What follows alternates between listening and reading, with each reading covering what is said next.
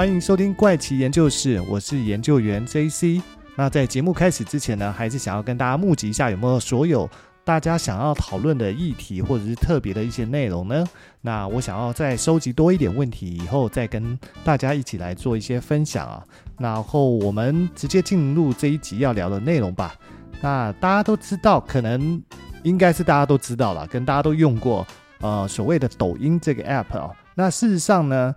呃，抖音是在中国境内使用的，叫做抖音。那在于中国以外的国家市场呢，它叫做 TikTok。那 TikTok 就是抖音的国际版哦。而 TikTok 在全球的市场上呢，有多受到欢迎呢？其实 TikTok 在二零二二年哦，它就拿下全球下载次数最多的手机 App。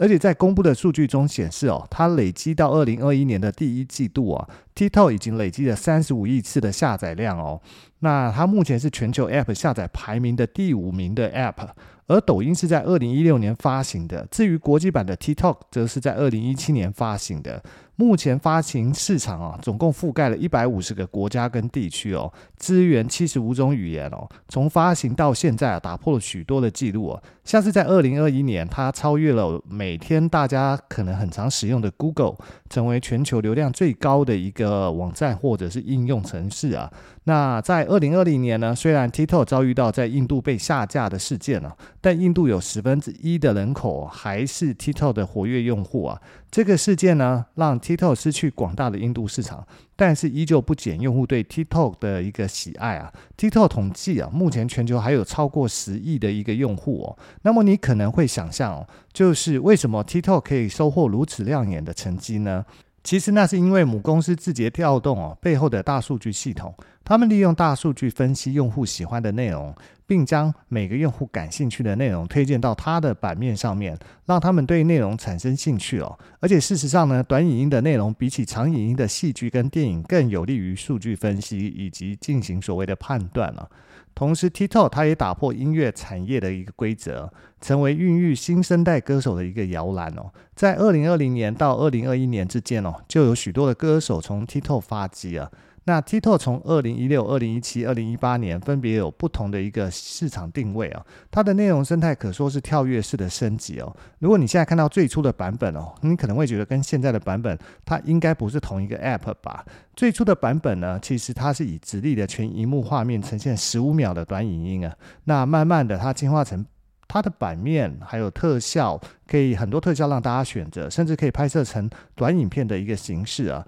然后在二零二二年一份社群数据报告中指出，TikTok 每秒钟增加八位新用户啊，各种数据都显示着 TikTok 的一个疯狂增长。那再根据所谓的 M&M Guardian 的一个调查报告啊，在美国市场哦，TikTok 从二零二零年开始成为 Z 世代用户最常使用的 App。而所谓的 Z 世代呢，则是指一九九七年到二零二一年之间出生的年轻世代哦，在二零二二年的年龄啊，大概是十到二十五岁之间哦。那短影音的潮流在席卷全球的情况下呢，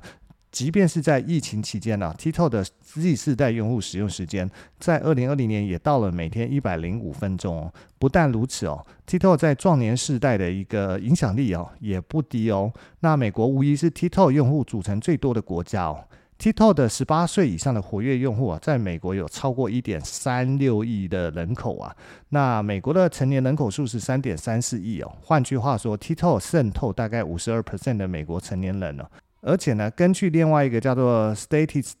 的一个调查哦，从二零二一年开始啊，在美国有一半的 TikTok 用户年龄是超过三十岁的哦。至于 TikTok 活跃用户最多的市场呢，分别是美国、印尼跟巴西啊。然后 TikTok 的全球月度活跃用户数哦，超过十亿啊。作为对照，Facebook 有二十九亿，YouTube 有二十二亿，Twitter 这是三点三亿的月活跃用户哦。这样子你就可以想象 TikTok 在全球市场的影响力有多大。那在前面讲这么多关于 TikTok 的背景哦，相信大家应该有猜到，今天的故事啊，就是跟 TikTok 有关啊。没错，今天要讲的就是美国一位在 TikTok 上拥有百万粉丝的一个网红杀人事件哦。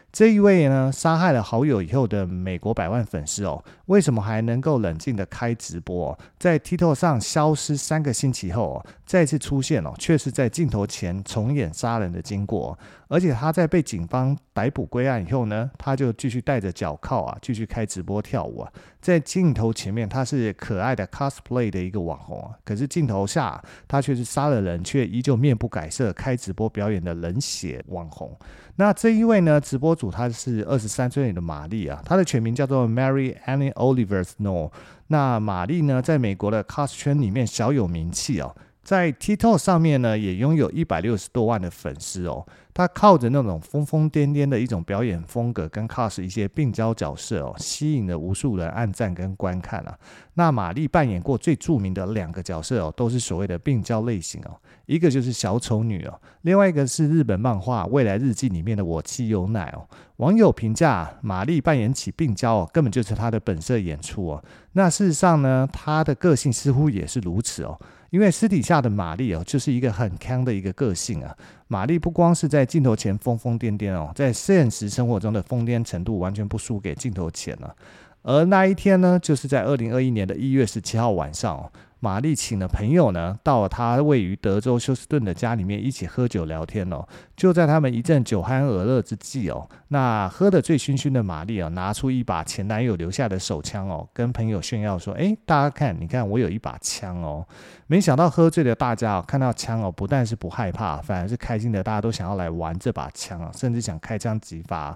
不过，玛丽告诉他们哦，这把枪是她前男友留给她的，而且她还告诉大家说，这把枪其实并没有上膛，因为弹夹已经被她前男友取出了。为了证明这一点呢，玛丽还把枪举到她自己的头顶哦，对着自己的太阳穴哦。但是就在这个时候，他的好友海伦啊，也是另外一位网红，就笑着跟他说。是吗？那你对着我开枪试试看好了。那房子里面的大家呢，接着就是大笑起来，而且就接下来大家就在看两个人怎么嬉闹。但是接下来的表演却一点都不好笑，因为包括玛丽在内的大家没想到，手枪里面竟然还有一个子弹，而且已经上膛了。所以就在玛丽扣下扳机的那一刻啊，子弹也射进了海伦的头部哦。原本是充斥着欢笑声的房子哦，突然间笑声全部都戛然而止哦，因为海伦就这样死在玛丽的枪下。由于事发突然哦，玛丽曾用一只手边的绒毛熊娃娃压住他的伤口，试图替海伦止血哦。但是呢，他们在他的胸膛聆听心跳啊。还是听不到他的心跳声呢，而一旁的友人呢，则是赶快拨打电话叫救护车哦。那即便是送到医院急救后，海伦终究依然是失血过多而宣告不治啊。第二天呢，玛丽就被警察带走。在这段期间呢，玛丽的粉丝哦都不知道她其实发生了什么事情啊，只知道她好像已经几周没有开直播了，所以都在评论区里面催更了。就在被抓的第三周啊，玛丽向警方交了两万美元的一个保释金啊。警方允许他暂时恢复自由，不过条件就是要戴着电子脚铐啊。从警局出来以后呢，玛丽的律师还多次向警方强调，玛丽已经认真的悔过了，而且这次的事件啊，让他承受巨大的创伤啊。但是当天玛丽的行为哦，就直接打脸他的律师哦。因为刚从警局走出来的玛丽哦，就在当天晚上直接开直播啊，她就像什么事情都没有发生过一样，继续扮演着不同的角色来取悦她的粉丝啊。只是从那以后呢，她的直播镜头中哦，再也没有显示过她腿部以下的画面了，因为她的脚上可是带着电子脚铐啊。没多久呢，开始有人注意到另外一位 cosplay 的网红海伦不再开直播了，但是因为海伦本身的粉丝本来就不多，所以海伦就默默的被大家所遗忘。但是呢，在手机萤幕前还有知道这件事情的真相哦，就是那一天晚上一起去玛丽家玩的其他朋友哦，他们对于玛丽这样的表现哦，开始觉得不舒服，而且生气啊，开始在评论区里面告诉所有的观众粉丝们说。诶，其实玛丽是一个冷血的杀人犯哦，但越是这样哦，来看玛丽直播的人反而更多哦，因为观众们好奇的点都一样，就是对玛丽发生的那些事情充满了好奇哦，再加上玛丽本身扮演的就是疯疯癫癫的角色，让观众更有代入感哦。终于在半年以后呢，玛丽终于收到了法院的传票，同时法院向社会公布了玛丽杀人的消息哦。这个时候，网友们才发现哦，玛丽真的是杀人凶手，不是演的。那知道真相以后，网友们再重新来看玛丽的这些直播的过去直播的影音时候，忽然觉得玛丽的每一次直播都透露一丝丝诡异的气氛呢。因为当玛丽杀人案被捅破之后呢，网友的心中其实浮现了一连串的问号啊，尤其是他们看到玛丽曾经的一些黑历史哦，才知道这位小有名气的网红其实一直以来都不太正常。像是在二零一九年哦，玛丽就曾经做过一件极具争议的事啊，那就是她穿着护士的服装啊，跟朋友一起上街拍影片了。但是走着走着，他们就走到一处公墓啊，两个人呢在别人的墓前呢摆着各种 pose 啊，那笑着跳着各种舞蹈，甚至到最后面呢，两个人直接坐在别人的墓碑上哦。那这一次的影片拍摄，其实引来许多网友的谩骂，大家都认为哦，玛丽没有基本的道德底线哦。结果是玛丽还急着跟网友解释啊，说自己其实有先取得墓园工作人员的许可，所以他们的拍摄这支影片其实没有任何的问题啊。但是没过两天哦，这个墓园的工作人员就出来反驳，说他根本都不知道这件事情，而且还警告玛丽以后离墓园远一点哦，否则就要报警啊。那眼见墓园的工作人员这么不给面子，玛丽也直接翻脸在社群平台上说：“诶，人都走了，我借他的墓碑用一下又会怎么样？如果墓碑下躺的是我，就算别人在这边尿尿，我也不会介意啊。”网友们也没想到说他不但爱说谎，而且还是一个没有道德底线的人呢、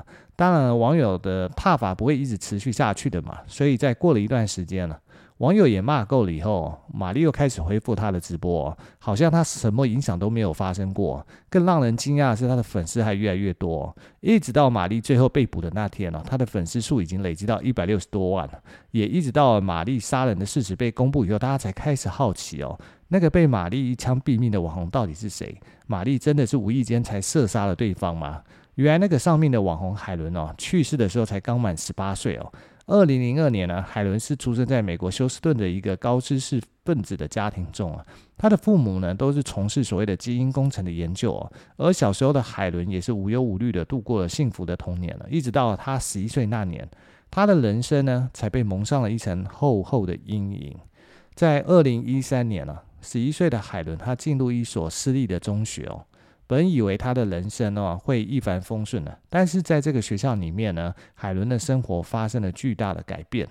长相乖巧的他呢，始终被同学所排挤啊，被学长学姐霸凌。久而久之呢，海伦只要听到粉笔在黑板写字的声音哦，或者听到有人在咀嚼的声音啊，或是听到一些某些的声响，他就会变得异常焦躁，甚至恶心反胃啊。他开始变得不苟言笑。然后内心里布满了创伤啊，一直到某一次偶然的机会哦，海伦的朋友带他去参加所谓的动漫展，他才从灰暗的青春人生中找到他的乐趣哦，人生上的另外一件乐趣啊。本以为透过角色扮演呢，能够让自己远离生活的烦恼，但没有想到他只是从一个坑跳到另一个坑哦。海伦好不容易熬到中学二年级哦，他的校园生活还是没有任何的改变，还是一样会遭到校园霸凌啊。那他的父母呢？由于平日的工作太忙，根本没有时间管他，所以可怜的海伦只能自己承受这一切。一直到一四年的六月，在朋友的邀请下，海伦第一次参加了动漫展览会。当他看到那些 cosplay 的玩家哦，穿着自己喜欢的动漫角色服装，展示自己对于角色的理解哦，他忽然找到了自己的一个归宿哦。从那以后呢，他就成功的加入这个群体哦，穿上动漫角色的衣服。把自己藏在另一个角色的身体里面哦，仿佛这样他就可以远离原本痛苦的世界哦，转而拥抱动漫这个新世界啊。除了日常上课以外呢，海伦把所有的时间都拿来经营自己的这个喜好啊。他在社群平台上面开了自己的账号，开始分享自己扮演的角色哦。没多久呢，他就累积到了十二万的粉丝啊。两年后呢，十四岁的海伦很幸运的遇到圈子里面小有名气的名人哦，被称为 Snow Queen 的玛丽啊。玛丽其实也和海伦一样，曾经遭遇过校园霸凌啊，所以两个人的共同语言其实是很多的。很快的，他们就成为好朋友。当时十八岁的玛丽人气比海伦要高上许多，但是呢，玛丽就会经常自己开直播，并且向她的粉丝介绍她的好朋友海伦哦。于是呢，海伦就这样一边读书，一边跟玛丽一起在 cos 圈里面发展了。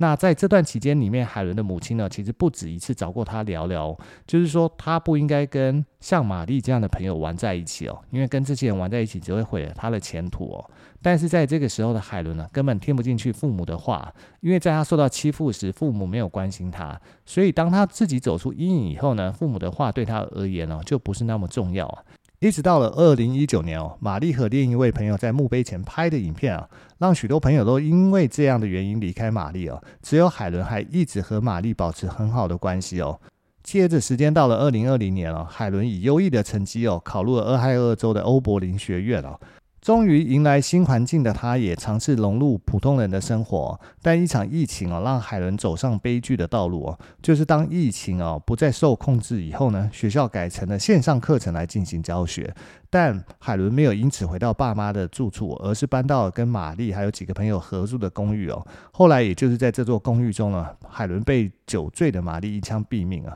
虽然玛丽说自己以为枪里面没有子弹哦。但只凭他的这样一句话，实在无法让人信服啊！更何况在出事以后，玛丽还多次 cos 病娇的杀人犯呢。甚至在一段的影片里面呢，玛丽穿着红色的衣服啊，站在红色的背景前摆 pose 啊，在直播中的背景音乐则是唱着这样的歌词哦，就是你倒下了，你在流血，我的脑袋开始天旋地转，红色则是代表我爱你哦。这样的歌词搭配这样的画面哦，很快就让人联想到杀人的经过。而在那之后呢，他也多次摆出了用枪爆头的姿势啊。表现出来的模样根本就是毫无悔意啊，甚至用这些内容在开玩笑啊。所以玛丽的冷血无情的表现哦，让所有的粉丝哦为之愤怒哦。在他的账号里面充斥各种各样对玛丽的谩骂跟留言哦。最终他不得不关闭了自己的账号，躲在自己的公寓里面等待法院的审判结果。而最后法院呢也对玛丽做出了判决哦，那就是二十年的有期徒刑啊。那这件事情呢，其实只是让我们知道说，